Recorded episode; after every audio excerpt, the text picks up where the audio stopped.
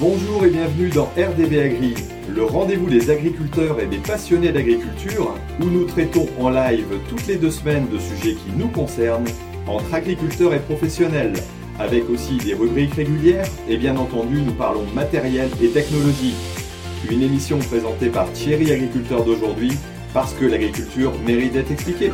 Voilà, alors l'enregistrement doit commencer. Donc bonjour, euh, ici Thierry, euh, agriculteur d'aujourd'hui. Alors on se retrouve pour une nouvelle émission du Rendez-vous Agri qui cette fois-ci est enregistrée. Donc euh, j'ai enregistré ça cet après-midi et non pas en direct comme comme je peux le faire de temps en temps. et puis on va tout simplement discuter d'un sujet qui est assez intéressant et assez poignant. Et pour ça, bah, j'ai tout simplement Julien Durand-Révillé, donc responsable de santé à l'UIPP, et Eugénia Pomaré. Bonjour. Bonjour. Alors, je vous laisserai vous présenter un petit peu par rapport à vos fonctions dans la structure euh, tout de suite après. Euh, donc, on va discuter de produits euh, de santé des plantes ou produits phytosanitaires, ça dépend comment on veut le dire, et voir un petit peu tout ce qui est réglementation, tout ce qui est organisation, pourquoi cet organisme existe et quel est son rôle. Et puis, on va discuter aussi de l'évolution bah, des produits de, des produits phytosanitaires, que ce soit en biocontrôle, que ce soit en conventionnel on va parler de la réglementation et voir, euh, ben, j'allais dire, toutes les, règles qui, existent par rapport euh, à ces usages de produits. Et puis le rôle donc de l'UIPP dans, dans tout cet ensemble de, filières et d'organisations. Euh, avant, je voudrais rappeler que le podcast, tout simplement, donc, euh, est réalisé pour des agriculteurs voilà, qui veulent se bouger aussi et découvrir un petit peu euh, ce qui se passe. Vous pouvez le retrouver tout simplement sur YouTube ou en podcast, donc sur toutes les applications de podcast, c'est-à-dire iTunes, Spotify, Deezer, dans votre tracteur, dans votre voiture, à n'importe quel moment, vous téléchargez l'application et puis vous connectez au rendez-vous agri. Et puis vous pouvez bien entendu le retrouver sur YouTube euh, en différé. Voilà. Bon, bah, je vais laisser tout simplement à mes invités euh, l'occasion de se présenter. Donc euh, voilà, allez-y, je vous en prie. Bonjour à tous et merci Thierry d'avoir pris cette initiative. Donc nous sommes là pour répondre à, vos questions. Euh, Eugénia Pomaré, je suis directrice de l'UIPP. Je vais vous expliquer après ce que c'est l'UIPP. Et Julien Durand-Réville, je m'occupe des sujets prévention de santé au sein de, de l'UIPP. Donc je fais partie de l'équipe de permanent avec euh, Eugénia. D'accord. Alors, qu'est-ce que l'UIPP Alors, l'UIPP, c'est une association professionnelle qui est représentative des entreprises qui innovent et mettent sur le marché des produits à usage phytosanitaire.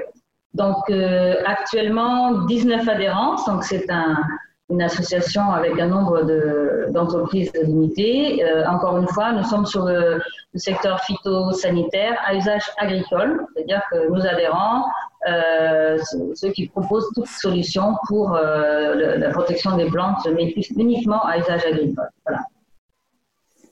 Ok. Alors, donc, c'est 19 adhérents qui représentent un, gros volume hein, de l'activité de la vente de produits sur le territoire français. Hein. Alors en fait, effectivement, chaque année, nous, comparons le chiffre d'affaires de nos adhérents. C'est une donnée que nous collectons euh, et qui est obligatoire du point de vue des statuts de l'association. Et quand nous comparons la, somme de ces chiffres d'affaires avec euh, le total du marché, euh, ces entreprises, ces 19, sont représentatives du marché à 96% en valeur, en valeur de, de, la valeur de marché phytosanitaire en France.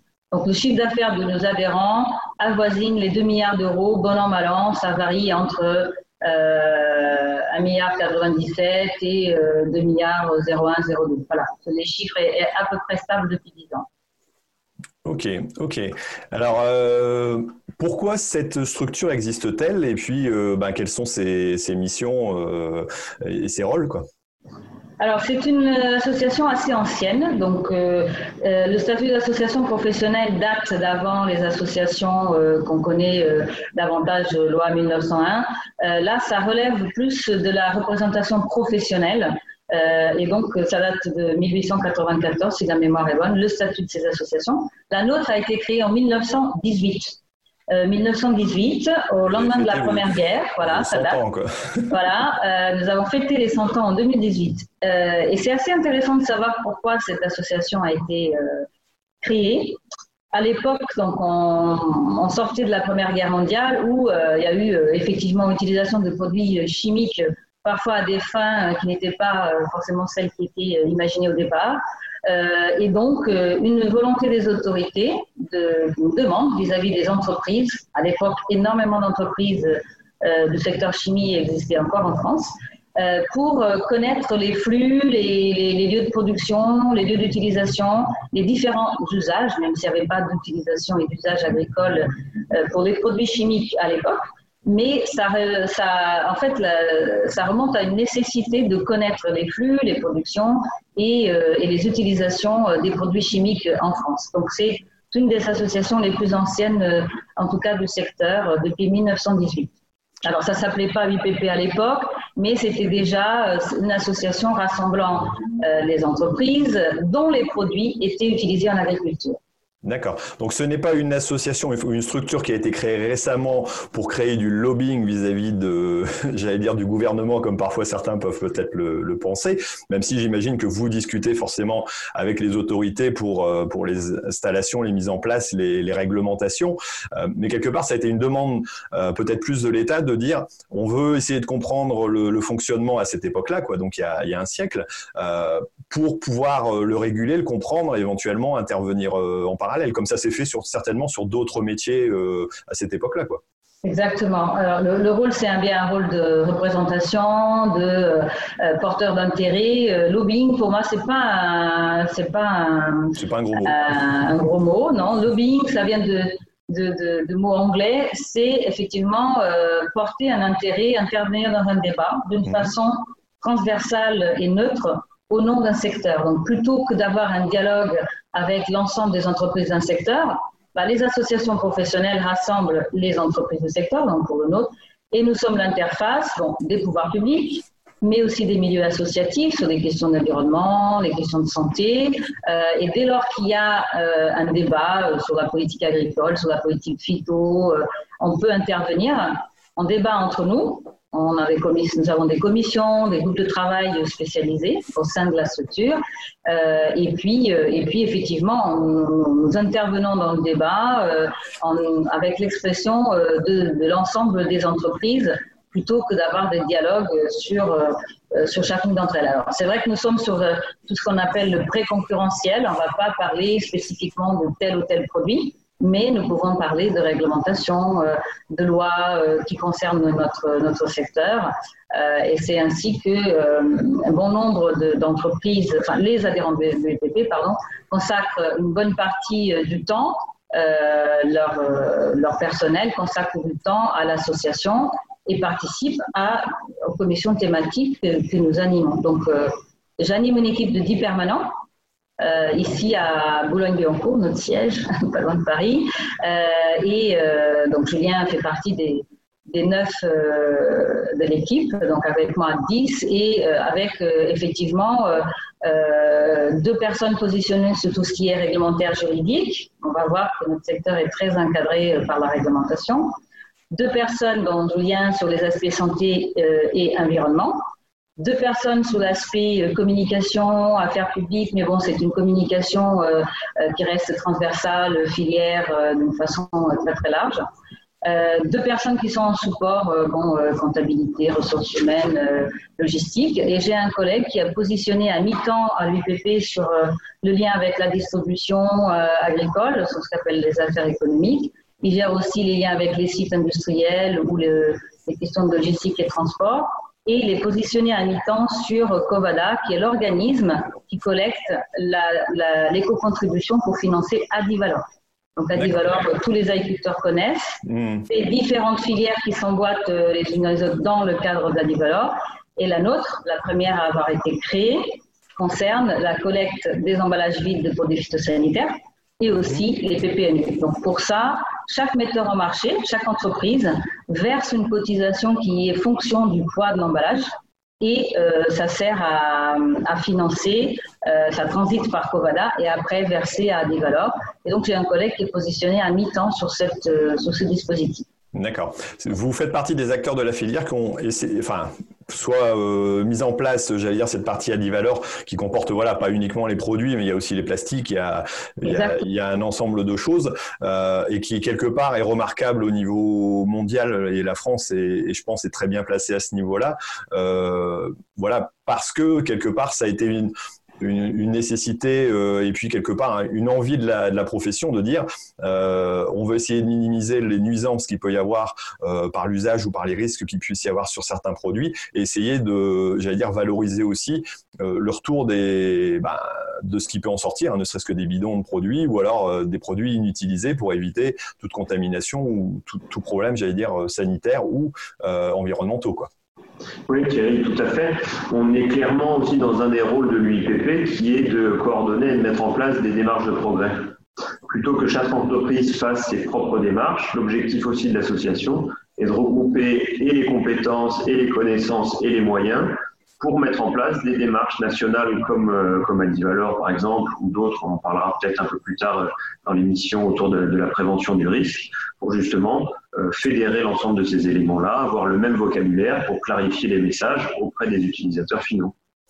Alors, j'avais posé une question. Euh, est-ce que vous êtes plutôt des pompiers à vouloir éteindre les problèmes qu'il y a et que les gouvernements vous mettent en avant, ou est-ce que vous êtes plutôt précurseur en disant voilà, on, va faire des avances et puis des propositions pour essayer justement d'améliorer un petit peu, euh, bah, voilà, l'usage, euh, le recyclage, l'évolution des produits, quoi. Les deux. Les deux. on, aimerait, on aimerait être moins pompiers. D'accord. et l'agenda ne dépend pas de nous. Et c'est vrai que, comme tu l'as dit en début de réunion, les sujets sont souvent euh, sur le devant de la scène. La pression médiatique est forte. Et donc, euh, ben, ce n'est pas nous qui décidons de l'agenda. Hein. On aimerait bien avoir plus de temps euh, pour faire de la prospective, travailler vraiment avec d'autres partenaires. On le fait déjà beaucoup. Mais force est de constater que nous devons aussi parier au coup pressé parce qu'il y a des lois, parce qu'il y a des textes qui sortent, parce qu'il y a une pression médiatique, parce qu'il y a des émissions. Et donc, notre rôle, c'est effectivement bah, de faire de la veille, euh, de, préparer euh, des éléments euh, pour intervenir dans un débat et que ça peut se faire de l'après-midi pour le soir s'il y a une urgence, mais aussi dégager du temps, dégager du temps pour travailler, comme le disait Julien, sur des projets qui nous tiennent à cœur, comme la prévention.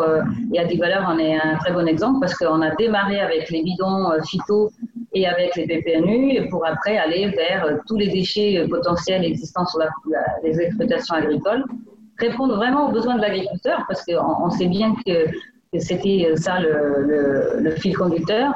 Et, euh, et d'ailleurs, c'est aussi le fil conducteur des actions que nous menons. Il faut que ça, ça serve effectivement aux actions de prévention, d'accompagnement, mais il faut aussi que sur les exploitations agricoles, il y ait un sens par rapport aux besoins des agriculteurs. Ok. Alors en parlant d'actions justement, est-ce que vous pouvez me citer les différentes actions que vous faites? Alors il y a le siècle vert qu'on a pu voir par exemple pour ceux qui étaient présents au CIA. Vous avez un, stand depuis euh, deux ans, trois ans si je me trompe. C'est la troisième année? C'est la troisième année. C'est la troisième année que nous allons, euh, que nous avons été euh, présents directement au salon de l'agriculture. Mmh. donc en, dans le hall 4, c'est un hall plutôt institutionnel. Mmh. Donc avec ce, pourquoi avoir été directement sur le salon de c'est le fil, euh, euh, le fil est déroulé depuis 2018. Donc, comme je disais, 2018, on a fêté nos 100 ans. D'accord. Et euh, à cette occasion, on a souhaité mettre en place une action de dialogue et d'ouverture vers l'opinion publique, vers le consommateur, directement, les citoyens. Nous avons, nous avons appelé siècle vert, bon, siècle par rapport au clin d'œil de, des 100 ans, bien sûr, mais aussi pour avoir une plateforme plus large de dialogue au-delà de, de l'institution UIPP. En fait, notre objectif, c'est de parler de protection euh, des végétaux, euh, protection des cultures, attirer l'attention sur l'enjeu des santé de, la santé des végétales, avant de commencer à parler de solutions. Donc, euh, mm. on sait que nos produits, nos solutions sont une partie des solutions dont les agriculteurs auront besoin aujourd'hui et demain, mais nous avons souhaité élargir le débat et euh, aller à l'encontre directement du consommateur citoyen avec le siècle vert.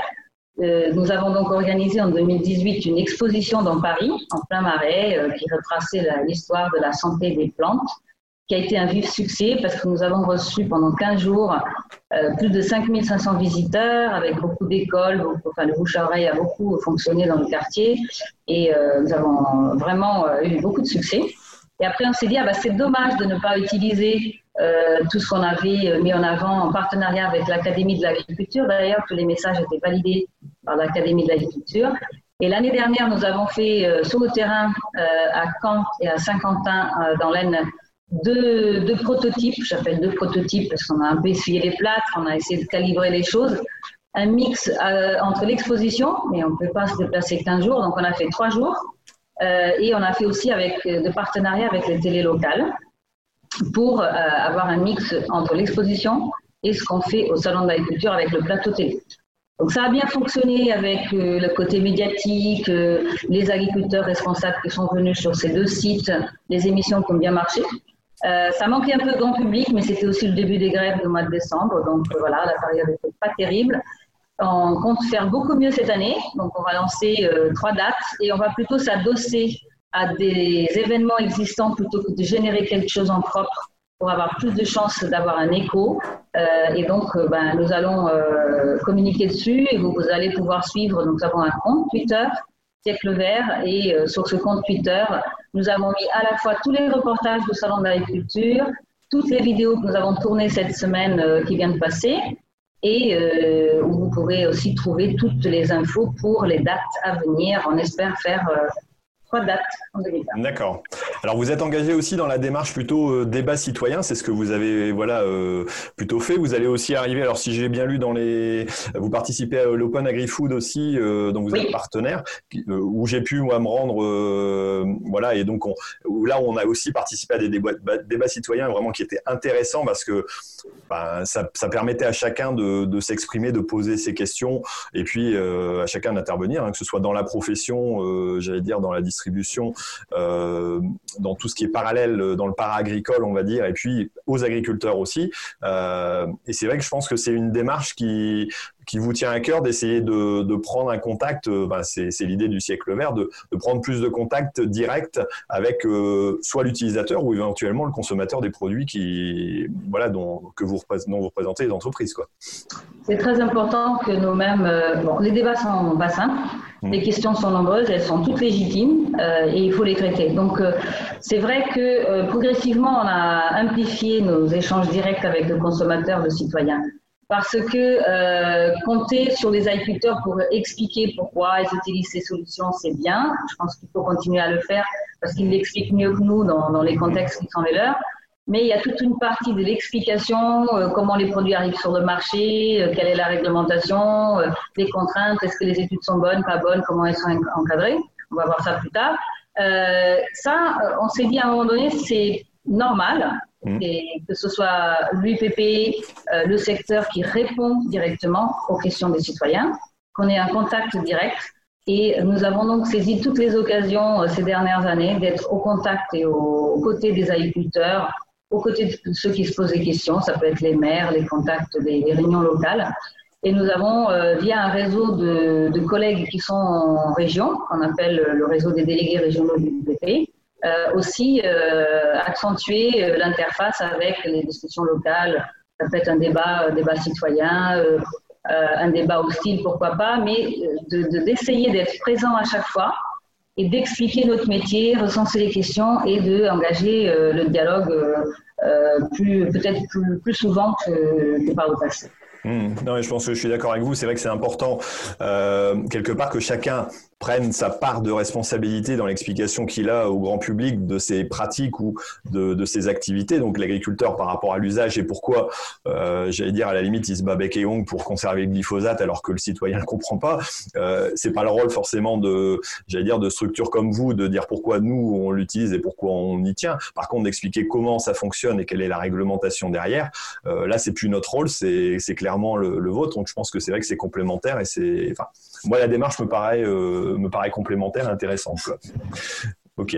Euh, justement, en parlant de règles d'usage de, produits phytosanitaires, alors euh, je voudrais qu'on fasse un petit point un peu sur euh, comment se passe une homologation d'un produit, euh, quels sont les, euh, les critères, j'allais dire, d'acceptation, pourquoi il y a autant de produits qui ont été retirés ces derniers temps, et puis voir un peu les évolutions dans, dans ce domaine-là, parce que je suppose que c'est de plus en plus strict.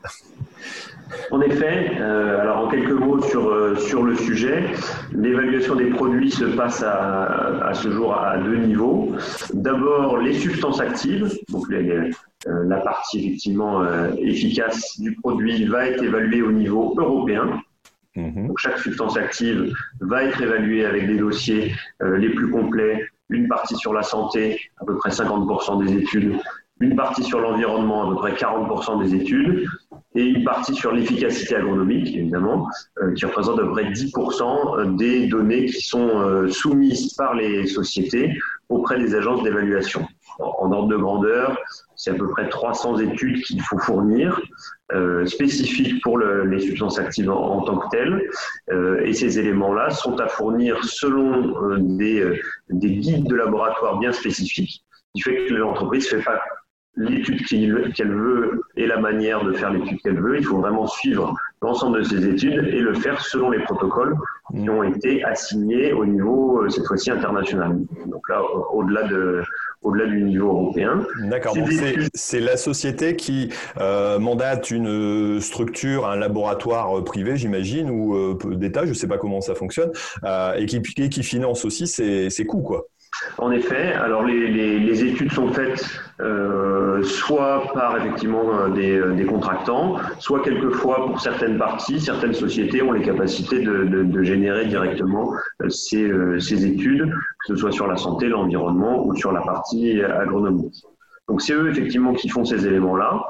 L'ensemble de ces études fait également l'objet euh, de validation externe, puisque des audits doivent être réalisés de manière euh, euh, au moins annuelle et au hasard sur les études pour s'assurer que la manière dont les entreprises ont fait les, études suivent bien les protocoles, que les résultats qui sont dans les dossiers sont bien conformes aux données faites par ces études.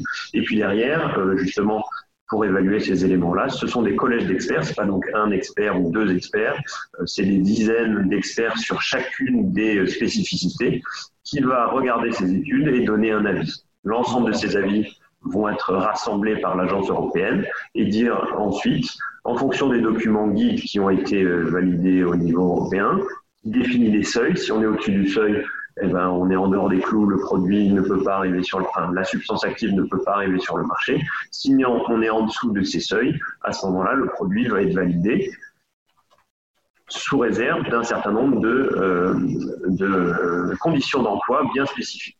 D'accord. Ça, c'est cette première phase européenne. On autorise des substances actives. Et puis derrière, dans chaque pays, les sociétés peuvent décider de vouloir mettre sur le marché un produit, c'est-à-dire une ou des substances actives avec un certain nombre, de, coformulants. Et là, cette autorisation doit être validée au niveau de chaque État membre. Notamment, euh, c'est l'ANSES au niveau, euh, au niveau de la France, Agence nationale de sécurité sanitaire des, aliments et, du travail, qui est en charge justement de cette évaluation des produits. Donc là aussi, un dossier spécifique va être euh, euh, fourni, cette fois-ci avec un certain nombre d'études sur la santé, sur l'environnement, mais pas simplement sur la substance active, mais bien sur le mélange de substances qui sont à l'intérieur du produit. Et c'est à ce moment-là qu'on va avoir aussi des conditions d'emploi bien particulières si le produit répond bien en fait à l'ensemble de ces exigences. C'est eux qui vont impliquer les histoires de, de phrases de risque, d'usage éventuellement, de restrictions d'usage euh, par rapport aux distances, par exemple, qui existent déjà dans les AMM euh, ou des choses comme ça, quoi. Tout à fait. Un certain nombre suit les règles européennes et puis un certain nombre d'éléments peuvent être des règles nationales spécifiques. D'accord, d'accord. Et quelque part. Peut-être juste rajouter que l'AMM, autorisation de mise sur le marché, donc c'est spécifique à chaque produit et c'est spécifique à chaque usage. L'usage, ça va être le couple bioagresseur-culture. Donc, le produit, il va être délivré pour un usage spécifiques. Euh, exemple, puceron euh, sur la carotte. Euh, un autre usage, ça va être telle, telle ou telle mauvaise herbe sur telle ou telle culture. Donc, à chaque fois, le produit reçoit une autorisation de mise sur le marché qui est spécifique. Mm. Les usages sont clairement indiqués sur, sur l'étiquette du produit et on peut avoir des conditions d'emploi et même des doses d'emploi qui vont être différentes en fonction des usages. Et tout ça, c'est étudié par, en amont et validé par l'ANSES. D'accord, oui, ça, ça c'est contrôlé quelque part. Alors, euh, il y a peut-être eu euh, quelque part des évolutions. Avant, c'était uniquement sur une culture. Parfois, c'est sur une famille. Maintenant, si je me trompe pas, par rapport à la, carotte, par exemple, que j'utilise, enfin que je produis, il y a certains produits euh, qui étaient voilà spécifiques. Maintenant, on a des autorisations sur des, une famille de produits ou un type légumes. Je sais pas. il y a sûrement des élargissements. Avant, c'était plus strict peut-être ou plus compliqué. Alors, l'évaluation a effectivement grandement évolué. Je vais vous en dire deux mots, simplement pour répondre sur, euh, sur la remarque. On a effectivement en France la, possibilité, par le catalogue des usages, quand on a un usage sur un type de culture, quelquefois il y a des, euh, des possibilités d'élargissement d'une culture, d'un usage euh, à un autre. Donc il y a des règles bien spécifiques qui disent que telle et telle plante sont assimilées et donc une autorisation sur telle plante marche aussi sur les plantes qui sont assimilées à cette catégorie. Il y a l'usage de référence et puis il y a les usages qui sont liés et ça veut dire justement pour la sécurité du consommateur euh, que les usages, notamment en termes de résidus, qui sont assimilés, ils ont été étudiés par rapport à l'usage de référence.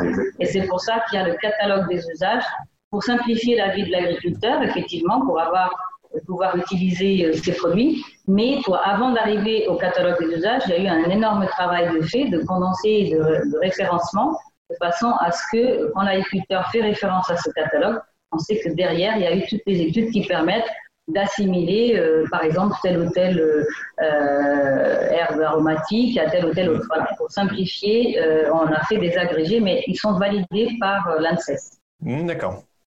Sur l'évolution, alors évidemment, le, cadre réglementaire a, drôlement évolué au cours des, dizaines et des dizaines d'années qui, ont euh, qui ont passé. Aujourd'hui, pour vous donner un, ordre de grandeur, on est vraiment dans le cadre européen, euh, le cadre d'évaluation des phytos qui est le plus strict au monde. Et en France, on est vraiment aussi dans un État membre sur lequel euh, les, les, critères et l'évaluation est encore plus, encore plus strict. Avant les années 65, 1965, les, dossiers d'homologation étaient, euh, c'était même pas vraiment des dossiers, mais on devait déjà euh, fournir un certain nombre d'éléments, notamment sur la toxicité euh, humaine à court terme, pour voir effectivement si, le produit en tant que tel n'était pas un, dangereux poison pour des usages, enfin, pour l'homme, pour les gens qui les manipulent. On a une deuxième phase de, génération d'évaluation sur lequel on commençait à, être intégré des données aussi sur l'environnement, qui sont beaucoup plus récentes, puisque la science de l'environnement est quelque chose de beaucoup plus récent. Donc c'était entre les années 65 et les années 90, où les premières exigences environnementales ont été demandées euh, par rapport aux, aux produits phyto.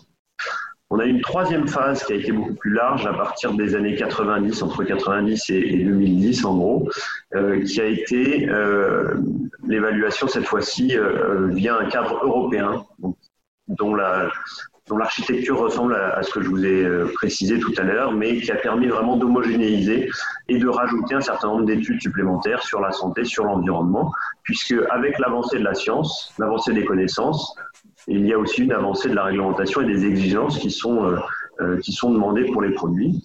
Et puis la quatrième génération est celle que nous vivons aujourd'hui euh, à partir des années 2010 avec une révision et un règlement européen qui est le 1107-2009, qui justement vient renforcer encore les, les différentes exigences, les différents documents guides autour de ces risques, bien sûr, santé, euh, santé. Donc, on a systématiquement l'évaluation pour la santé de l'utilisateur, l'opérateur. Un deuxième chapitre qui est sur les travailleurs en réentrée, donc les personnes qui sont amenées à entrer dans des parcelles préalablement testées. Là aussi, une évaluation systématique. Deux autres chapitres systématiques, euh, depuis aussi euh, pas mal de temps, sont les promeneurs et les riverains. Et puis sur la santé, on a une un cinquième volet qui est la santé du consommateur. Donc là, c'est plutôt par rapport aux résidus. Et le risque des personnes qui vont consommer des produits qui, dans leur histoire euh, agricole, ont, pu recevoir des, euh, produits de traitement. Donc on a vraiment cette évolution au cours du temps euh, et une évolution de la science qui fait que, euh, évidemment, les produits qui sont euh, proposés aux agriculteurs et puis in fine au niveau des consommateurs ont, ont grandement évolué, à la fois dans leurs caractéristiques toxicologiques, et puis également par rapport aux pratiques agricoles qui, au cours des dizaines d'années précédentes, ont, également drôlement, euh, vraiment, drôlement évolué. Pour vous donner un ordre de grandeur du, cadre actuel dans lequel on est, euh, donc à la troisième génération, on avait déjà une évaluation sur le risque riverain, euh, qui existe bien sûr toujours dans le cadre réglementaire après, après 2010.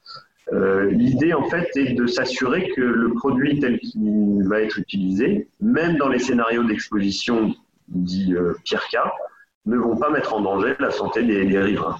Donc un produit arrive sur le marché aujourd'hui, il faut additionner un certain nombre de, scénarios, additionner les expositions de chacun de ces scénarios et ne pas dépasser les seuils euh, de référence validés par les instances européennes sur la santé.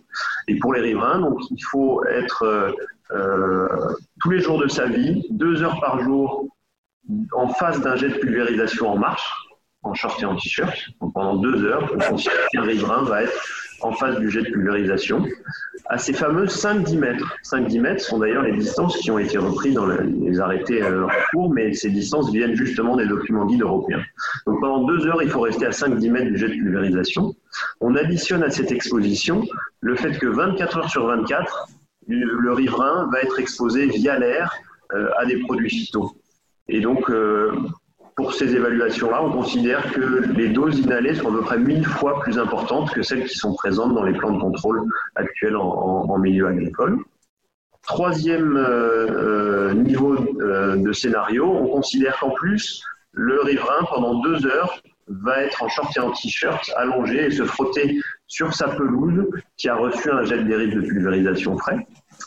On additionne quatrième scénario, le fait qu'un quart d'heure par jour, le riverain va aller pénétrer dans le champ du voisin pendant un quart d'heure pour aller ramasser par exemple un ballon que quelqu'un aurait lancé par-dessus euh, la haie. Et puis on ajoute une exposition alimentaire supplémentaire par rapport à l'exposition alimentaire euh, évaluée par ailleurs pour les enfants, puisqu'ils euh, ont l'habitude, beaucoup plus que les adultes, de toucher les doigts, lécher des jouets ou des choses comme ça. Donc on considère que les gestes main-bouche et les jouets ont subi un jet de pulvérisation aussi direct. Donc on additionne toutes ces quantités, et si on dépasse les seuils pour la santé, on n'arrivera pas sur le marché. Pour vous donner l'ordre de grandeur, ce qui contribue le plus, c'est de rester deux heures dans le jet de pulvérisation, évidemment. Euh, avant, avant 2014, donc l'ancien document guide, il fallait rester un quart d'heure. Là, on est passé de un quart d'heure dans le jet à deux heures dans le jet de pulvérisation avec le vent vers soi à 5 mètres. D'accord. Alors bien sûr, les études se font avec des mannequins et des détecteurs. On ne va pas mettre de bonhomme dans un jet de, pulvérisation, mais c'est pour vous donner le niveau d'attente des documents guides euh, qui sont, là je vous ai cité les riverains, mais euh, je pourrais vous citer sur les abeilles, sur un tas de sujets sur lesquels voilà, les, critères européens sont vraiment euh, les critères les plus, importants. Pourquoi aussi euh, on est un, secteur extrêmement suivi? C'est que les autorisations de mise sur le marché ne sont pas valables ad vitam aeternam, contrairement à plein d'autres secteurs, les médicaments par exemple, où vous obtenez il y a 60 ans une évaluation avec les critères d'il y a 60 ans, le produit, euh, par exemple continue d'être sur le, marché. Pour les produits phyto, les réévaluations doivent être faites de l'ordre de tous les 10 ans pour justement prendre en compte les nouvelles exigences et s'assurer que le produit, euh, tel qu'il doit être utilisé selon les conditions d'emploi, euh, réponde encore aux attentes sociétales et aux attentes réglementaires qui continuent d'augmenter au cours du temps. D'accord. Donc c'est ce qui explique quelque part que depuis, euh, j'ai un retour son, je ne sais pas ce qui se passe, non c'est euh, ce qui, ce qui fait que depuis, j'allais dire quelques années, depuis 5-6 ans, euh, grosso modo, quand je vais à une réunion conseil phyto, voilà, chez mon, dans mon centre de vulgarisation, j'ai beaucoup moins de produits qu'avant. J'allais dire une restriction importante d'usage, c'est parce qu'au au renouvellement donc de ces homologations, pour finir, les, les matières actives sont retirées ou les produits sont retirés euh, euh, de la vente. Et quelques-uns arrivent à passer et quelques-uns sont nouveaux, mais euh, j'allais dire pour 10 produits qui sont enlevés, il y en a un, deux ou trois qui, arrivent sur le marché. J'ai remarqué ça depuis une dizaine d'années, c'est, incroyable. Mais c'est dû à cette réglementation quelque part qui est bon, nécessaire pour, le, bien-être de tout le monde. Oui, la proportion est à peu près dans ces, dans ces eaux-là. C'est sûr qu'au cours du temps, le, niveau d'exigence continuant d'augmenter, il de plus en plus difficile de passer ou de repasser à l'évaluation. Mhm. Après, ça ne veut pas dire qu'un produit très ancien ne peut pas être sur le marché. Il y en a qui, depuis dans tous les cycles de 10 ans, continuent d'arriver sur le marché, continuent d'être euh, validés, puisque il y a, il y a allez, 40 ans, le profil pouvait continuer, enfin, pouvait répondre aux exigences qui sont euh, actuellement. Mmh, d'accord, oui, bien sûr. Ça, Juste ajouter que ce qui a expliqué Julien sur euh, les phases successives d'évaluation et le fait qu'il y ait de plus en plus de contraintes, c'est que la durée elle-même euh, avant la mise sur le marché, c'est-à-dire le moment mmh. entre on observe des, parties, des propriétés dans, dans un laboratoire, sur des boîtes de pétri, on teste des choses avec des maladies ou, des insectes ou, des mauvaises herbes. Et le moment où le produit arrive formulé sur le marché, après toutes les phases qu'il a expliquées, bah, la durée a tendance à s'allonger et aujourd'hui on est euh, environ à 12 ans, 12 ans entre le moment où on observe quelque chose en laboratoire et le moment où le produit arrive sur les étals euh, bah, des, des, distributeurs pour euh, vous, les agriculteurs. Donc c'est c'est euh, des durées qui sont aussi longues pour des produits euh, utilisés en agriculture conventionnelle qu'en agriculture euh, biologique, le biocontrôle par exemple. Euh, c'est la nécessité des, de l'évaluation, c'est l'étendue le, des tests en matière d'évaluation qui fait cette durée, euh, elle est très importante. Et quand on est en renouvellement de substances, parfois, euh, avant même, enfin, 3, 4, 5 ans avant l'arrivée de renouvellement, les entreprises se mettent déjà en ordre de marche par rapport aux tests qu'elles doivent faire. Hmm pour renouveler euh, la substance active. D'accord. Donc quelque part, vous avez un peu la même problématique que, que pour les semences. Il vous faut une dizaine d'années, un peu plus qu'une dizaine d'années pour arriver euh, hum. entre l'idée du produit et celui qui va, qui va réellement sortir sur le marché pour être commercialisé, parce que ne serait-ce que pour l'ensemble des, des, tests, c'est assez important. Quoi.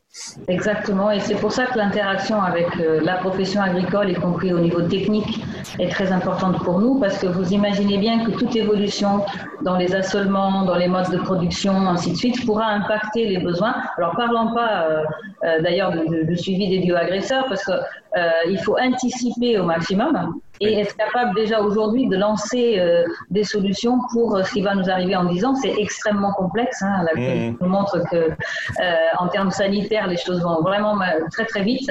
Mais c'est pour nous déjà très important d'anticiper au maximum si demain la France augmente, par exemple, ses assolements légumineuses ou si elle s'oriente vers telle ou telle autre production.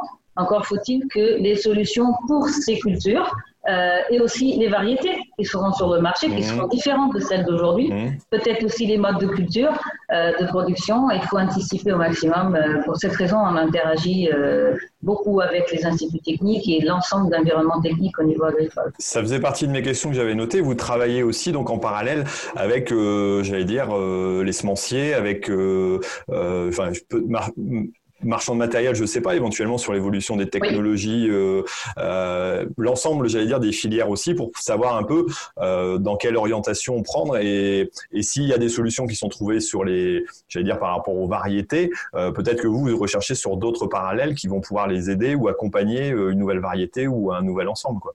Alors, deux éléments de réponse. premièrement, les entreprises mêmes au sein de notre association sont de plus en plus sur une variété de choix et de solutions. C'est-à-dire que, euh, je reviens sur mon point tout à l'heure, l'enjeu est vraiment la santé du végétal et euh, d'avoir une vision à 360 degrés aujourd'hui sur ces enjeux-là, au niveau mondial en plus, parce que ce sont des entreprises à taille européenne, voire mondiale, cette vision à 360 degrés les a conduits de plus en plus à diversifier le portefeuille de, solutions. Elles sont sur les, solutions variétales, les, semences, mais pas que, les biotechnologies en général. Elles sont aussi sur tout ce qui est euh, optimisation des données embarquées sur les machines, sur la robotique, sur les outils d'aide à la décision. Donc tout ça, c'est partie euh, déjà aujourd'hui de l'ADN des entreprises qui sont au sein de l'IPP.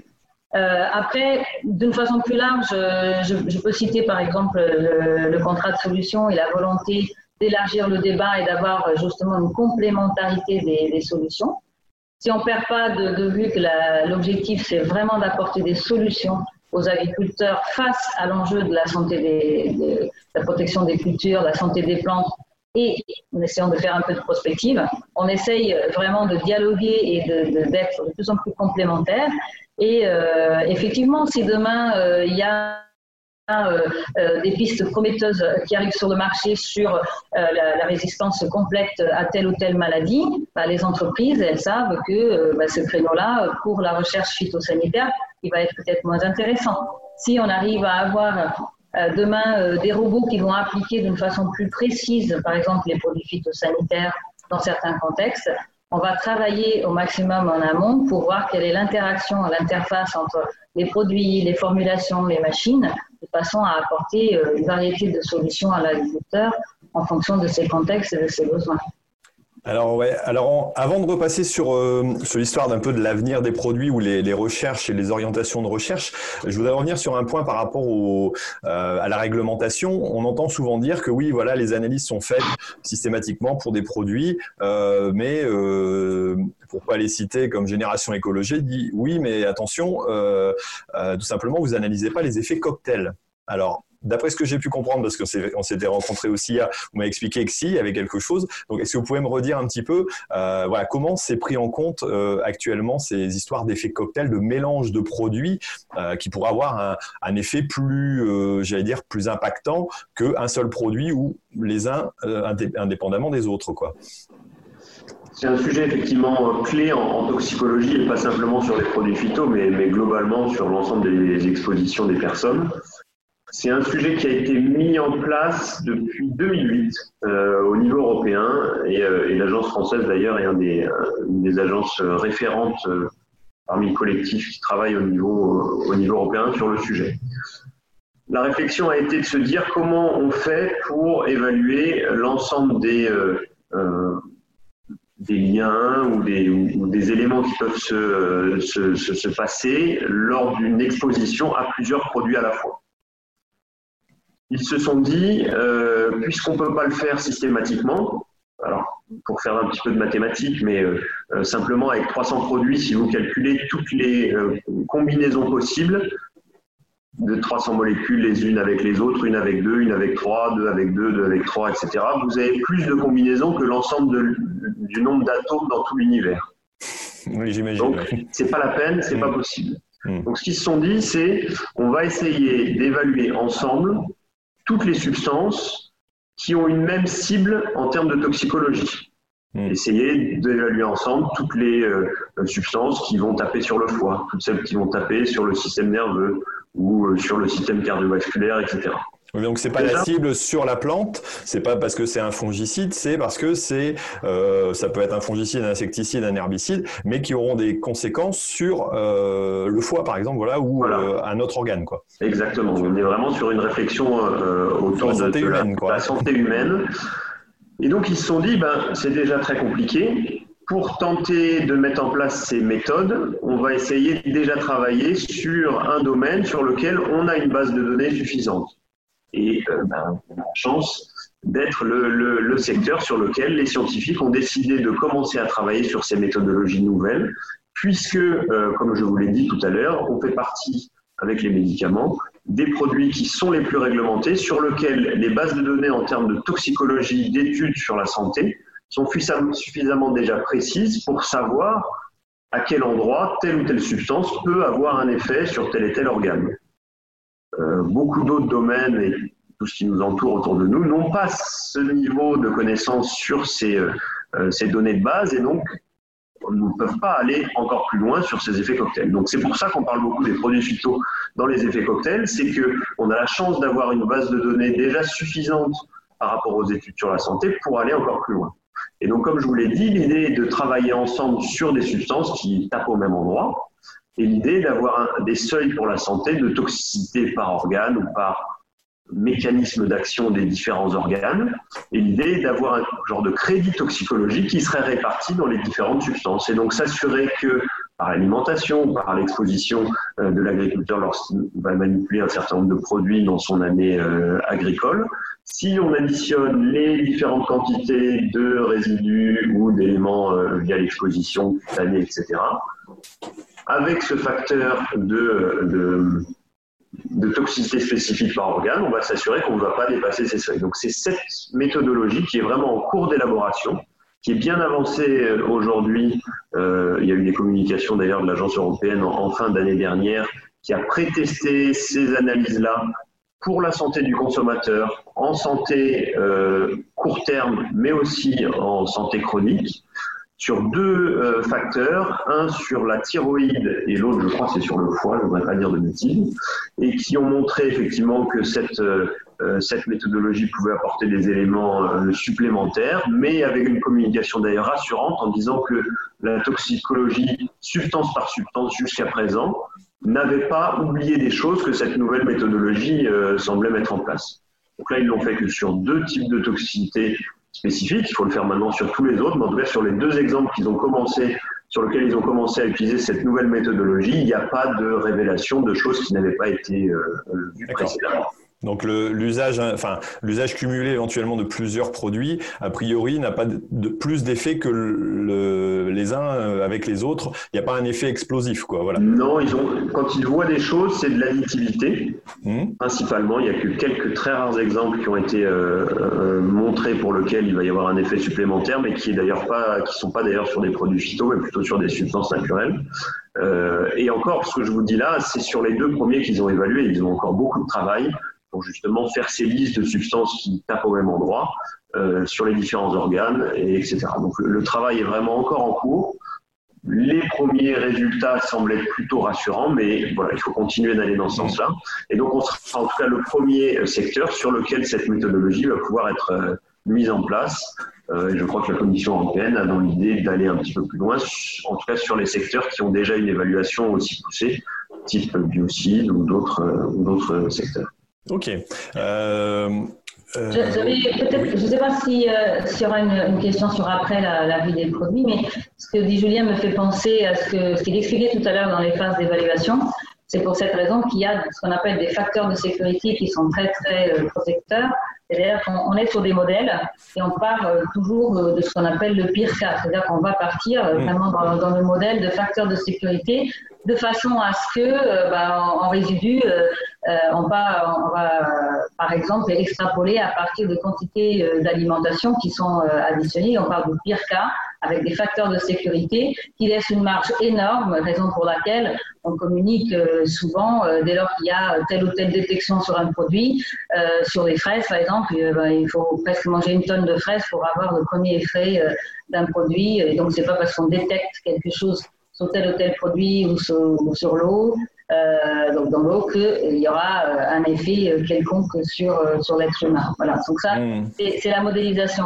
Mais ce que je voulais ajouter, c'est que puisque tout ça c'est basé sur des modèles avec des facteurs de sécurité, ils sont quand même revus, on a vu au plus tard tous les 10 ans, mais la France s'est dotée aussi, je ne sais pas si vous allez en parler, de la phytopharmacovigilance, qui est le, après. Donc on, a balisé, on va dire, avant, et la France est le premier pays à avoir mis en place un système dit de phytopharmacovigilance. Ça veut dire que euh, l'ANSES collecte toutes les données euh, sur l'eau, sur l'air, sur la biodiversité, euh, sur la santé, bien sûr, de l'applicateur et du consommateur, une fois que les produits sont sur le marché. Parce que comme on est sur les modèles, encore faut-il constater. Si, dans la vie réelle, avec les conditions d'emploi que l'agriculteur va respecter, puisque c'est un professionnel, il est habitué euh, à, respecter euh, ses consignes, mais euh, au moindre signal qui, contre, qui viendrait contredire ce qui a été prédit par le modèle, l'ANSES euh, va agréger ces, ces, données qui viennent euh, des agences de l'eau pour l'eau, euh, qui viennent des ATMO pour l'air et d'autres euh, d'autres réseaux de collecte de données, merci. Et elle va, euh, si nécessaire, apporter des éléments sur, sur ça. Donc vous avez sur le site de l'ANSES des notes qui sont très bien faites. Donc, il y a déjà une quinzaine, une vingtaine de, de, de substances actives qui ont été euh, examinées, expertisées et euh, notamment une sur le glyphosate que je vous invite à lire parce que c'est euh, assez intéressant, euh, où l'ANSES effectivement passe en revue tous les, aspects, où est-ce qu'on peut trouver du glyphosate, dans l'eau, dans l'air potentiel, et elle, précise dans ses fiches qu'en conditions réelles, voilà ce qu'on trouve, euh, on trouve pas, trouve pas, et quels sont le suivi, quel est le suivi de ces substances une fois qu'elles sont sur le marché. C'est un dispositif très robuste qui apporte une bonne partie de réponses aux questions posées euh, une fois que les produits sont sur le marché. C'est-à-dire qu'il y a une vie avant, il y a une vie après. Une fois que le produit est sur le marché, il est quand même suivi et l'agence peut tout à fait prendre des décisions qui viennent modifier l'AMM, modifier la dose d'emploi, modifier les conditions d'emploi si on estime que les, les utilisations du produit posent question. Voire retirer le produit du marché s'il ça peut, ça peut arriver. Ça peut arriver. D'accord. Et quelque part, est-ce que c'est pas pour répondre aussi aux problématiques où on voit de temps en temps euh, des annonces qui sont faites en disant, euh, voilà, on retrouve des produits euh, phytosanitaires dans l'eau. Alors, quand on regarde un peu plus en détail, souvent on retrouve des atrazines ou, des produits qui sont plus sur le marché depuis 15 ou 20 ans, mais qui arrive tout doucement et qu'il y avait une persistance euh, énorme quelque part. Ces histoires de, persistance aussi dans, la nature ou dans l'air, c'est aussi, euh, ça fait partie beaucoup, j'allais dire, des, analyses et des contrôles qui sont faits. Quoi. C'est, un critère important, je pense, euh, d'après ce que vous m'aviez dit. Complètement. quand je vous ai parlé aussi des générations d'évaluation tout à l'heure, dans la, la, troisième et évidemment la, quatrième génération, un certain nombre aussi de critères spécifiques ont été ajoutés sur l'environnement notamment les molécules qui ne se dégradent pas naturellement dans les milieux n'ont plus aucune chance d'arriver sur le marché. Donc, ces situations auxquelles vous faites référence sont des substances qui, à l'époque, apportaient des avantages agronomiques, sur lesquels on n'avait pas, il n'y avait pas de science de l'environnement ni de suivi spécifique, euh, et qui ont conduit effectivement à des situations qui aujourd'hui ne sont plus euh, ne sont plus possibles évidemment sur l'environnement, mais également sur la santé. Un certain nombre de seuils, de toute façon, euh, font qu'on n'arrivera plus à avoir des produits qui avaient certains des profils un peu plus anciens. Ok. Euh, alors j'ai entendu récemment euh, parler d'un produit miracle qui arriverait à remplacer le glyphosate, mais que les grandes firmes phyto auraient euh, banni ou mis de côté ou auraient racheté le brevet pour pouvoir comment pour pouvoir j'allais dire le, mettre de côté. Alors en réfléchissant un petit peu et en discutant un petit peu avec avec vous aussi, bah, la, la, chose était évidente que si un tel produit existe, j'imagine que la firme phyto aurait franchement intérêt à peut-être acheter la firme qui l'a trouvé, mais à le développer, à le vendre, parce que ce serait un produit miracle quelque part.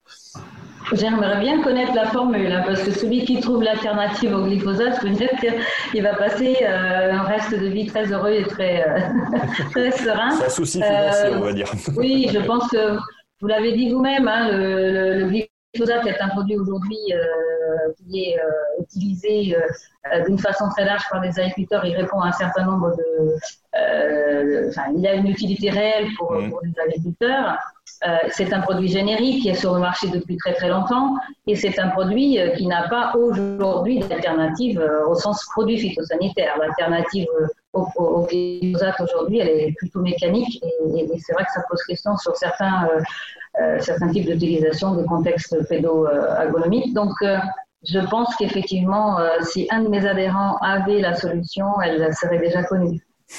D'accord, donc ça c'est simplement pour répondre un petit peu à ça, mais euh, c'est intéressant de pouvoir le voir. Euh, et quand on parle d'alternatives, euh, les sociétés euh, qui sont à l'UIPP sont aussi des producteurs de produits de biocontrôle, et je suppose euh, que ça fait partie de leur recherche aussi et qui sont activement, euh, j'allais dire, enfin, qui sont actifs là-dessus parce que quelque part c'est une attente à la fois du consommateur certes, mais aussi de l'agriculteur et, et, de l'ensemble, j'allais dire, de, de la politique et ça devient une nécessité d'avancer sur ces produits-là.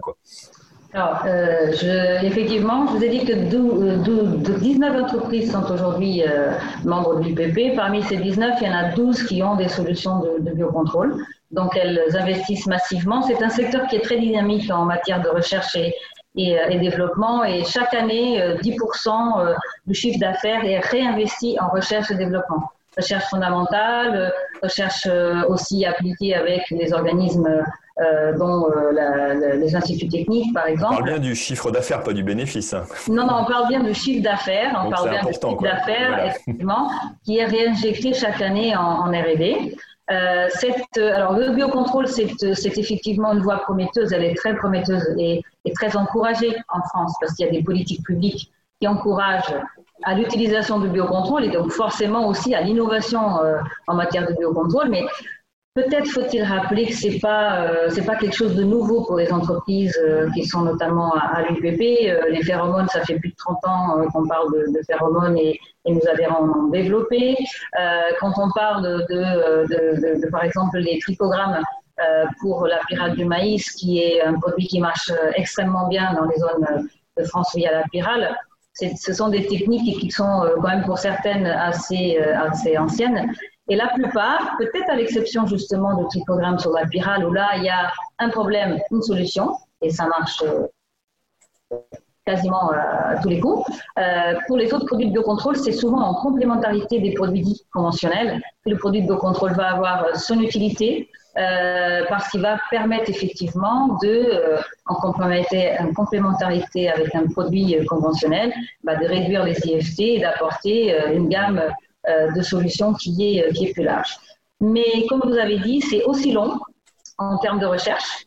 Parce que euh, dans le biocontrôle, euh, notamment dans les produits à action biologique, on va euh, regarder la nature, voir comment elle se comporte, comment un ravageur est lui-même anéanti par tel ou tel insecte qui lui est néfaste, par exemple. Je parlais des tripogrammes. Donc, le biocontrôle, c'est très souvent l'observation de la nature et aller mimer en laboratoire ce qui se fait dans, dans la nature. Donc, c'est souvent bah, de la chimie, on va synthétiser, hein, les phéromones, on va les synthétiser, on va observer, après on va les tester. Et quand on est sur des, produits biologiques, euh, c'est parfois même plus compliqué que la chimie, parce que la fenêtre de tir d'utilisation, elle va être vraiment euh, importante à positionner. Un trichogramme, si vous le mettez trop tôt ou trop tard, ben, euh, la pyrale, soit elle n'est pas là, soit elle n'est plus là. et donc, c'est facile à comprendre que la technique, la technologie qui est derrière, l'investissement et l'innovation conduisent à des temps d'évaluation et de mise sur le marché qui sont quasiment aussi longs que pour des produits dits de chimie conventionnelle. Donc ça explique qu'effectivement on a aujourd'hui une montée en puissance. Ces produits euh, représentent, les produits de biocontrôle représentent aujourd'hui euh, un peu moins de 8% euh, du marché en valeur et représentent près de 24% euh, en, substances actives euh, sur le marché c'est en nette progression. Euh, mais aujourd'hui, les, les, biocontrôles, c'est aussi de la chimie naturelle, les cuivres, le soufre, et donc c'est une combinaison de solutions à, la portée des agriculteurs en complémentarité avec les produits dits conventionnels. Hmm. Alors pour complémenter là-dessus, c'est vrai que pour être aussi agriculteur en bio sur, euh, sur une partie d'exploitation, euh, je vais prendre un produit comme le, le ce qui est très connu aussi, qui est utilisé aussi par les agriculteurs en conventionnel. Euh, les normes d'application et les, enfin, les règles d'application quelque part pour un bon effet agronomique sont beaucoup plus complexes que si on fait un traitement j'allais dire entre guillemets classique, parce qu'il faut enfouir dans le sol, il faut prévoir juste avant le semis.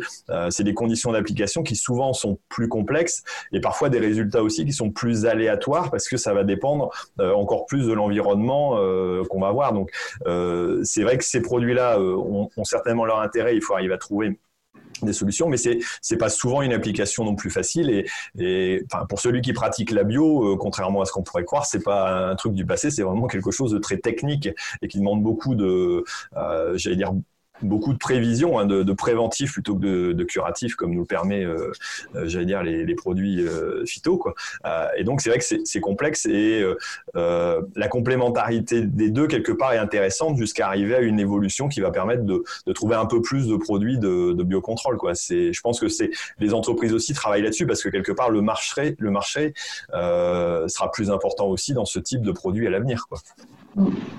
Il faut aussi peut-être euh, se imaginer, euh, prévoir que le, les solutions, elles seront euh, de plus en plus ciblées. On, comprend aussi que s'il y a de plus en plus de contraintes par rapport au profil des substances, que ce soit sur le côté toxicologique, donc impact sur l'homme, écotoxicologique, impact sur l'environnement, on va de plus en plus vers des produits qui sont ciblés, qui sont spécifiques et donc, c'est vraiment la complémentarité euh, qui va euh, être euh, plus, comment dire, plus importante, plus nécessaire par rapport à des produits euh, du passé, y compris du passé très loin, du passé très lointain, où, en gros, bah, c'était effectivement des produits à large spectre qui, mmh. bah, permettaient de résoudre tout un tas de problèmes à la fois.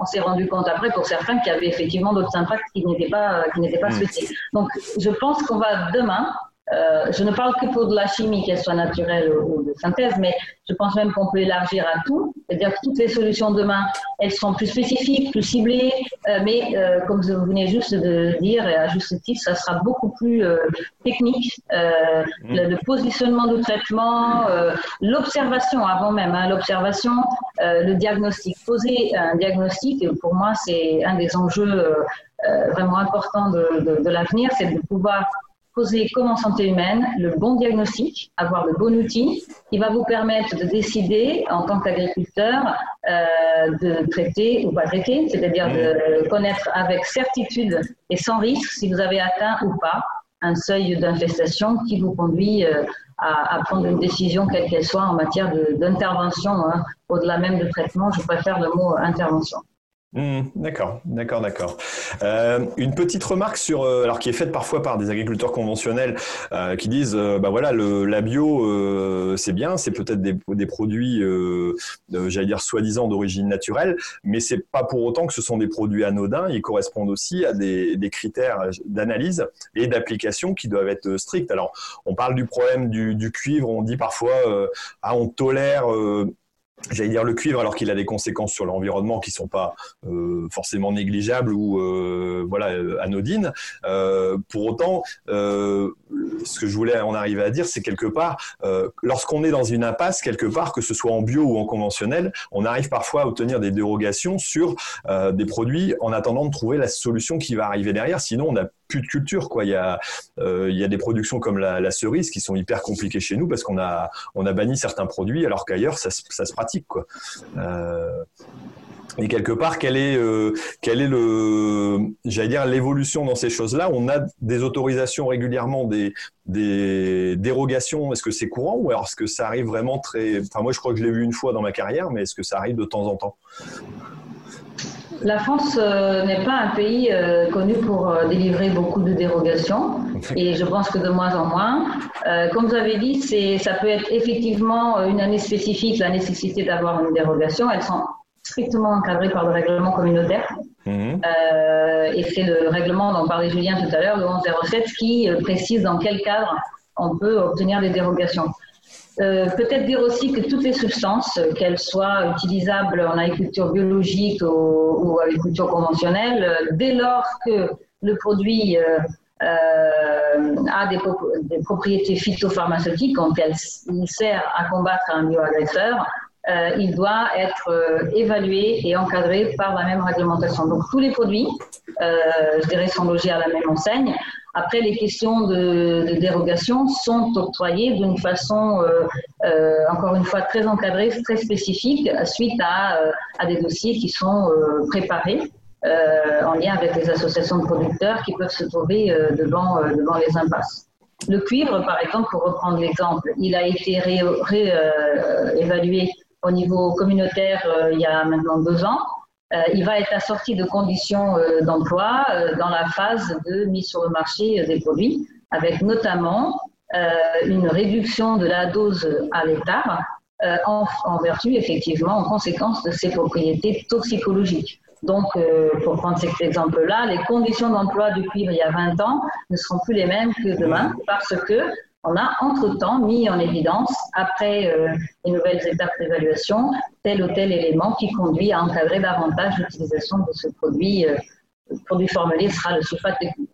Ok, très bien. Euh, donc pour reprendre un, petit rappel avant de passer justement à un document que vous avez édité qui est intéressant, euh, voilà, rappeler à tous les agriculteurs ou même n'importe qui que, que, tout usage de produits, et c'est parfois le cumul, j'allais dire, euh, euh, on parle de produits phyto, mais t'entends, si on parlait de sel ou de sucre, euh, en excès forcément et mal euh, approprié, ben, ça peut être très dangereux. Quoi. Donc n'importe quel produit peut être très dangereux selon sa façon d'utiliser.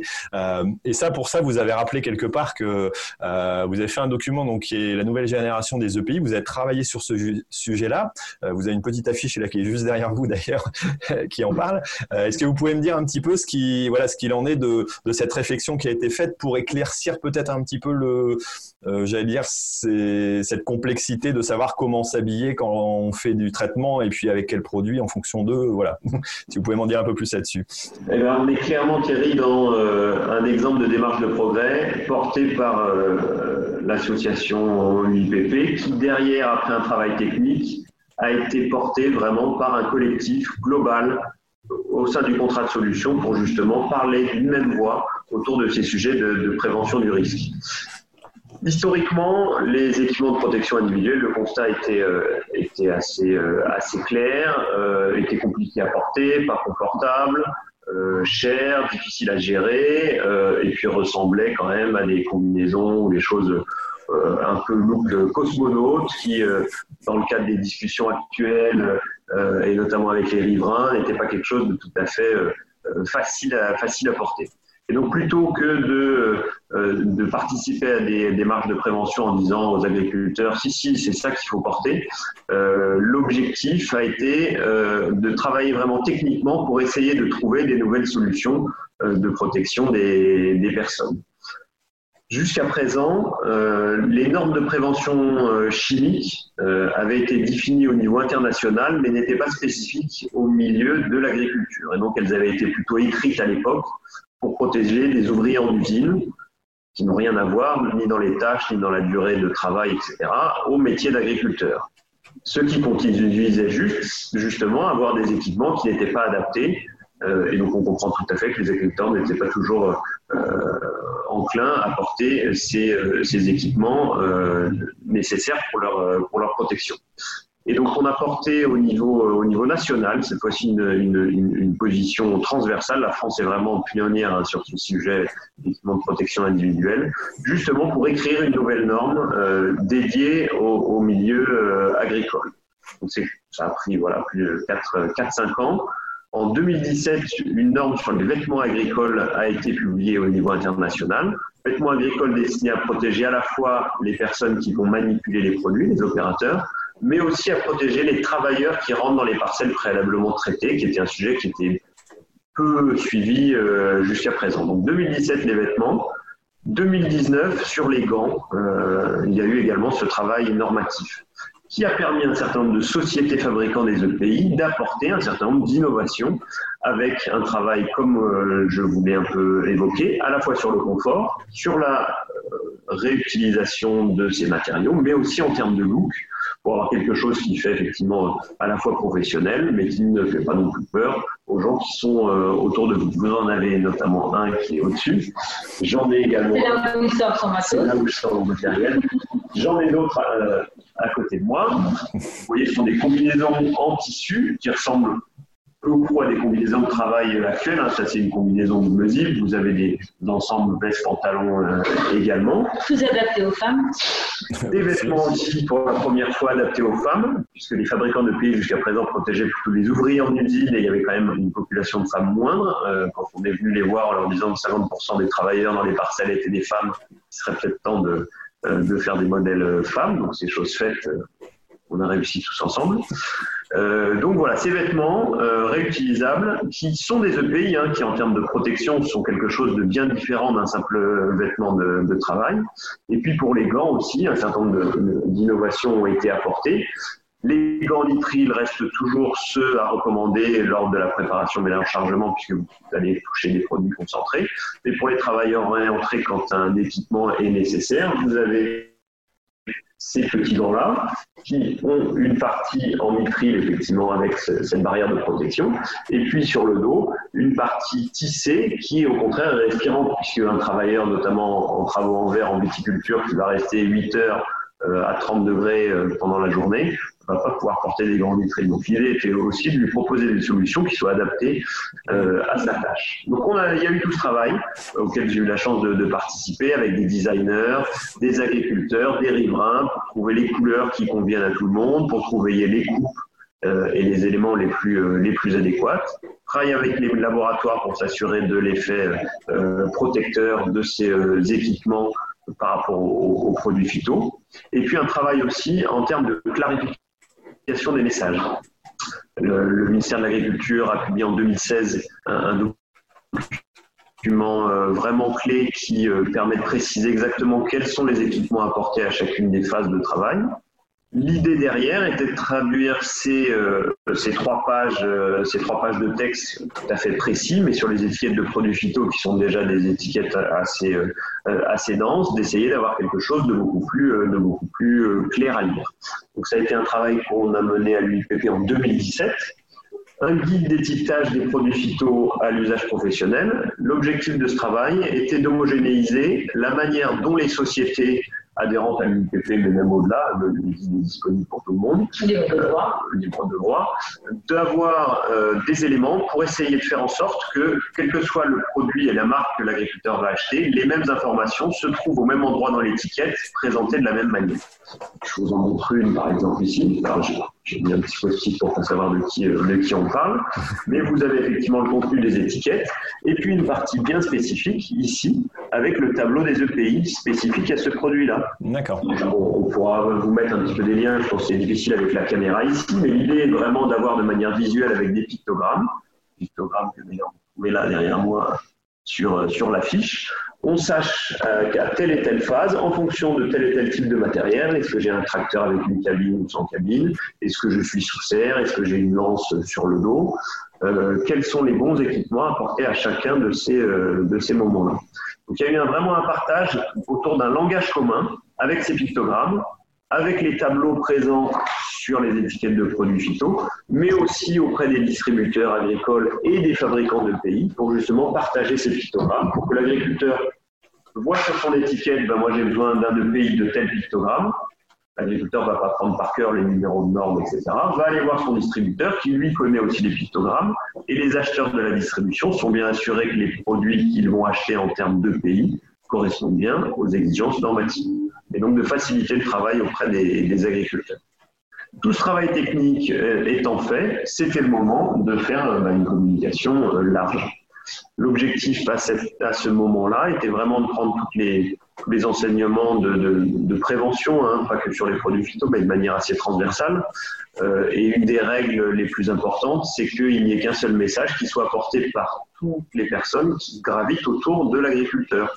Et donc, l'idée a été de travailler ensemble avec euh, la médecine agricole, avec les représentants des agriculteurs, de la distribution, des fabricants de pays, de l'industrie phyto, d'Adivalor, mais aussi de l'administration, puisque le projet de communication a été euh, euh, financé très largement dans le cadre du projet euh, EcoPhyto, pour bâtir ensemble la communication, choisir les bons mots, choisir les bonnes illustrations et faire en sorte que toutes les parties prenantes qui sont autour de l'agriculteur génèrent le même message et sachent répondre aux différents éléments. Donc je vous invite à aller faire un tour. La campagne a été lancée au Salon de l'Agriculture. Donc c'est une campagne qui est portée pas par l'UIPP. Là, c'est une casquette beaucoup plus large que je me permets de, porter, par le contrat de solution financé dans le cadre d'Ecofito, justement pour mettre en place une communication nationale qui démarre tout juste, avec euh, toute une partie digitale, des web-séries euh, avec des petits épisodes de deux minutes pour essayer de, mieux comprendre comment les EPI ont toute leur place au sein d'une démarche de prévention globale, parce que c'est pas simplement porter un EPI qu'il faut faire, c'est savoir les, gérer, les organiser, avoir une organisation de son travail, une hygiène, euh, un lavage des mains, etc. Se protéger, c'est pas simplement des EPI, c'est vraiment tout un, tout un travail euh, global. Et donc, ça a été ce travail par l'ensemble de la filière agricole, l'ensemble des préventeurs, l'administration, pour justement générer l'ensemble de ces éléments-là, pour mettre en avant notamment ces nouvelles solutions, puisqu'on est vraiment sur des gammes d'équipements euh, tout à fait innovantes qui répondent aux principaux freins qu'il y avait jusqu'à présent, qui étaient le confort, le, le style, euh, mais également le fait de pouvoir les réutiliser, les réutiliser euh, tout en étant évidemment euh, efficace, avoir une bonne balance entre et, efficacité. Donc n'hésitez pas, il y a un petit site internet, on ne le voit pas là, et vous irez faire un tour sur tout attaché EPIFITO, E-P-I-P-H-Y-T-O, pour avoir l'ensemble des outils. Si vous avez des salariés agricoles, notamment, vous pouvez aller télécharger un certain nombre d'éléments, des petites web-séries et puis tout le, tout le contenu autour de ce sujet-là. Il y aura une campagne dans la presse agricole, donc euh, vous allez euh, aussi pouvoir la retrouver dans la presse agricole. Je vous invite à, à, regarder les vidéos, ils sont vraiment euh, très bien faits, je pense très, très clairs sur l'objectif. Et si je peux me permettre juste d'ajouter un élément, c'est important aussi, c'est une question de responsabilité de toute l'ensemble des, acteurs, c'est extrêmement important puisque les produits sont soumis à AMM et avec les conditions d'emploi. La condition d'emploi de se protéger, elle est extrêmement importante. Et donc aujourd'hui, les équipements sont là pour que l'agriculteur puisse respecter et faire respecter par ses salariés l'ensemble des, consignes de, sécurité qui sont extrêmement importantes. Pour sa santé et celle de ses proches. Je pense que le certificat, euh, le certificat a beaucoup apporté aux agriculteurs par rapport à la, la prise en conscience de, de ces problématiques-là. On n'est plus euh, euh, du temps de, des parents où on mélangeait les produits à la main. Euh, heureusement c'est bien c'est bien fini. On a les équipements matériels qui permettent d'avoir des, des, mélangeurs qui sont efficaces et donc on doit s'équiper aussi. Euh, J'allais dire donc là quelque part de clarifier un petit peu ça, c'est peut-être aussi facilité. donc il y a les communications. Donc EPI Phyto, de toute façon je vais mettre les liens ici en dessous. Euh, et puis je suppose aussi qu'on peut se renseigner auprès de ses fournisseurs, que ce soit, euh, j'ai vu que la coopération et puis les négociations étaient participants à cette action, donc je suppose qu'ils vont aussi communiquer euh, largement. Ils vont éventuellement pouvoir vous fournir les produits nécessaires pour pour bien vous équiper pour la, la saison qui arrive, quoi, en tout cas. Et voilà, ça c'était un petit message aux agriculteurs. bon. Oui, tout à fait. C'est vraiment une campagne qui est, la, qui est la première historiquement sur laquelle l'ensemble des acteurs a pour la première fois co-signé ce, ce travail. Ok, bah c'est bien de pouvoir travailler ensemble. Je pense qu'en agriculture, on, on, sait le faire et, et, je pense que les entreprises doivent le faire aussi. Donc, vous, vous montrez un bel exemple. Et je le vois de plus en plus ailleurs aussi. C'est dans, dans le milieu agricole, c'est intéressant de voir cette ce travail en groupe, euh, bah, tout simplement pour euh, pour l'intérêt du consommateur, mais aussi de l'agriculteur qui qui travaille avec euh, avec les produits. Euh, voilà, différents utilisés. Euh, Est-ce qu'il y avait encore quelque chose à dire avant de passer à, la partie magazine euh, qu'on va évoquer avec les trois articles de, euh, de Ternet? Peut-être dire que sur le site internet du UVP, vous avez tout un tas de supports, ce qu'on a expliqué sur la santé, mhm. sur la santé, une brochure sur l'environnement, celle que Julien a montrée sur les étiquettes, et euh, aussi un mini rapport d'activité où vous avez euh, le nom des entreprises et les principaux euh, sujets de priorité pour notre secteur.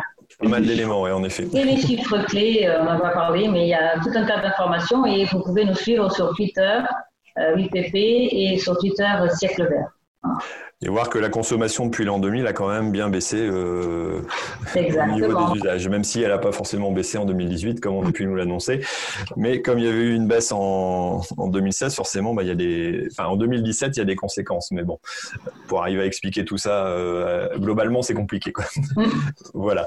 Euh, donc, pour en revenir à notre partie magazine, bah, je vais vous montrer les trois articles donc, que Ternet m'a mis en avant. Donc, je vais partager mon écran. Hop, voilà, c'est parti. Euh, et puis on, discutera ensemble d'un des articles. Voilà, je pense que vous devez voir mon écran. Donc le premier, euh, je vais baisser un petit peu, c'est bon. Je pensais m'être trompé, c'est pas ça. Euh, ah oui, ne pas rater le coche donc pour le 31 août. Euh, c'est-à-dire que pour la problématique des cartes grises des véhicules qui n'avaient pas été immatriculés, il y a eu une dérogation, on va dire, ou tout au moins un, à une prolongation de l'autorisation pour pouvoir faire immatriculer les véhicules. Euh, donc là, faut faire fort attention parce que normalement, ça devait s'arrêter au 31-12, euh, mais ça va permettre peut-être à certaines personnes qui ont encore des véhicules qui sont pas immatriculés de pouvoir le faire. Attention parce qu'après votre véhicule, donc ça peut être un certainement pas un tracteur, mais tout au moins un engin tiré euh, qui n'avait pas fait l'opération d'une carte grise, et ça risque d'être embêtant parce que sinon vous pourrez plus pouvoir le faire. Donc voilà, l'article euh, qui a été tout simplement le plus lu c'était dans, euh, euh, je vais y arriver, la quinzaine sur Ternet. voilà. Euh, ensuite, le deuxième article. Euh, qui parlait tout simplement du salon euh, de l'agriculture. Et donc ça c'est celui le plus lu sur WebAgri avec tout le palmarès et les replays euh, des concours bovins donc qui ont eu lieu.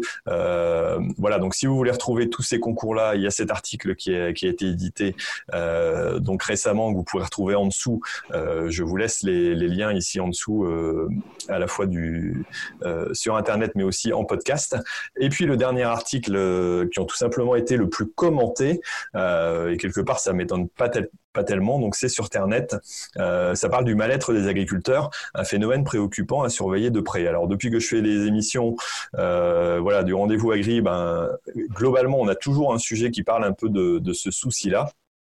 Et là, euh, a priori, donc un, député euh, Olivier euh, Damaison vient d'être nommé donc par le gouvernement pour conduire une mission parlementaire sur le mal-être des agriculteurs. Alors après la mise en place aussi de la cellule Déméter euh, par le gouvernement pour j'allais dire, recenser et puis vérifier un peu les actes malveillants qui pourraient y avoir à l'encontre des agriculteurs. C'est encore un, un nouveau pas en avant, j'allais dire entre guillemets, vers euh, vers une étude, une reconnaissance du mal-être réel, euh, euh, voilà, de certains agriculteurs qui ont des difficultés. En plus, en ce moment, le temps n'est pas avec nous globalement, donc c'est pas toujours évident. mais voilà, vous pouvez revoir cet article-là tout simplement sur Ternet, qui est partenaire aussi du, du rendez-vous agri et qui fera un petit sujet tout simplement sur le rendez-vous, comme vous pouvez le trouver tous les 15 jours dans ces pages ou plutôt dans ces pages internet. Voilà. Bon, il euh, y a des articles qui vous, j'allais dire, qui vous dit quelque chose. Vous voulez faire une réflexion par rapport à ça? Euh, bah, Sur le dernier, sur le dernier, je pense que euh, notre secteur se sent concerné parce que, bon, on parle d'agribashing ou d'image, de problème de déconnexion entre la société et les agriculteurs, entre les riverains qui se posent des questions. très souvent, c'est pas que, mais c'est très souvent lié à l'utilisation de, produits phytosanitaires. Et euh, bon, ça, ça effectivement me, me, fait penser à tout ce que nous pourrons faire euh, ensemble pour expliquer euh, la façon dont les agriculteurs travaillent, comment le secteur que nous représentons peut s'y apporter des solutions pour que les agriculteurs expliquent dans quel contexte ils utilisent les produits et qu'ils ne soient pas victimes de réactions violentes de riverains qui ont oublié la l'importance de protéger les cultures et l'importance euh, finalement de, pour l'agriculteur de mettre sur le marché un produit qui correspond aux standards euh, exigés par ces mêmes consommateurs. Tant que cette boucle-là ne sera pas bouclée, euh, je pense qu'il y aura du, travail à, faire ensemble. Et malgré le fait que nous ayons en France l'agriculture la, plus respectueuse au monde et, l'alimentation la, la plus sûre, il y a encore des citoyens qui se posent des questions, donc il faut apporter des réponses ensemble. Hmm. Je pense que c'est important. en tout cas, vous avez bien aidé à éclaircir un petit peu mes questions, euh, et puis j'espère les, les, questions des auditeurs, bah voilà, sur ce qu'était l'UIPP, son rôle, euh, pourquoi ces, grosses industries aussi, euh, voilà, travailler. Alors, j'ai noté un petit truc en disant qu'à un moment donné aussi, vu les contraintes qu'il y avait quelque part, on peut pas reprocher à des industries d'être grosses parce qu'il faut forcément une nécessité de capacité financière énorme pour pouvoir faire avancer à la fois la recherche et puis la mise en place des produits. Euh, alors parfois on, critique un peu euh, le sujet en disant bah oui mais c'est euh, des trusts ou des choses comme ça. Et puis en même temps l'obligation y est parce que économiquement il n'y a pas on est on est contraint à des, à des choses qui sont vraiment très très lourdes par rapport à j'allais dire à ces activités là quelque part. Donc je pense que c'est quelque part, c'était une, une, petite réflexion que je me faisais pendant le, la chose en disant c'est vrai qu'on reproche parfois ça, et puis ben, on se rend compte quand on écoute bien euh, l'ensemble des choses, ben, forcément il faut avoir une structure euh, plutôt costaud pour arriver à assumer euh, la mise en marché de, de produits phyto. Quoi. Ah, juste un chiffre clé, hein, en, 20 ans, les coûts nécessaires pour déposer un dossier ont été multipliés en gros par 8. Mm-hmm. Et c'est quasiment 200, plus de ouais, 250, 200 à 250 millions d'euros pour un, pour un dossier. Donc évidemment, il y a, comme pour beaucoup d'autres industries, euh, une nécessité de, de, regroupement pour pouvoir faire face à la fois à la partie euh, recherche et développement, mais aussi la partie euh, euh dossier d'homologation. Et aussi pour avoir des entreprises qui rayonnent sur euh, des territoires importants, et plus elles ont une implantation large, plus aussi elles peuvent mobiliser des moyens de recherche et de développement qui soient le plus large possible. Ok, eh ben, très bien. En tout cas, merci pour toutes ces réponses. Euh, donc, on peut vous retrouver, comme on l'a dit, sur le site internet uipp.net, euh, si je me trompe pas. Euh, voilà. Et, puis, euh, donc, pour EPI Phyto, je mettrai les liens en dessous, epiphyto.fr. Et puis, tout simplement sur le, le, compte Twitter pour avoir quelques informations. J'allais dire si on veut vous suivre d'un peu plus près. Une dernière chose à dire, peut-être? Bah, le soleil est revenu sur la région parisienne, donc il y a un peu d'espoir. bon, chez moi aussi, ça commence à, s'éclaircir un peu, mais on aura annonce de l'eau, donc on verra bien. Bon courage pour la suite. Merci. Merci à vous. On va quitter nos auditeurs, puis nous, on va se retrouver tout de suite après pour un petit débrief. En tout cas, voilà, merci euh, d'avoir euh, écouté ce rendez-vous à gris. Euh, le prochain, c'est dans 15 jours, et normalement, si tout va bien, je reçois donc pour parler des AOP, donc de l'INAO. on va discuter un peu de toutes ces appellations d'origine protégées, contrôlées, européennes, françaises. voilà, tout ce cet ensemble-là pour essayer de, de, comprendre un peu mieux comment ça fonctionne. donc avec une des représentantes de l'INAO dans 15 jours. Donc on se retrouvera à ce moment-là. Bon, en tout cas, merci de nous avoir suivis et puis euh, à bientôt sur le rendez-vous agri. Allez, au revoir. Au revoir. Alors. Merci d'avoir suivi RDV Agri, le rendez-vous des agriculteurs et des passionnés d'agriculture. Et rendez-vous dans deux semaines pour une nouvelle émission. Et d'ici là, ne l'oubliez pas, l'agriculture mérite d'être expliquée.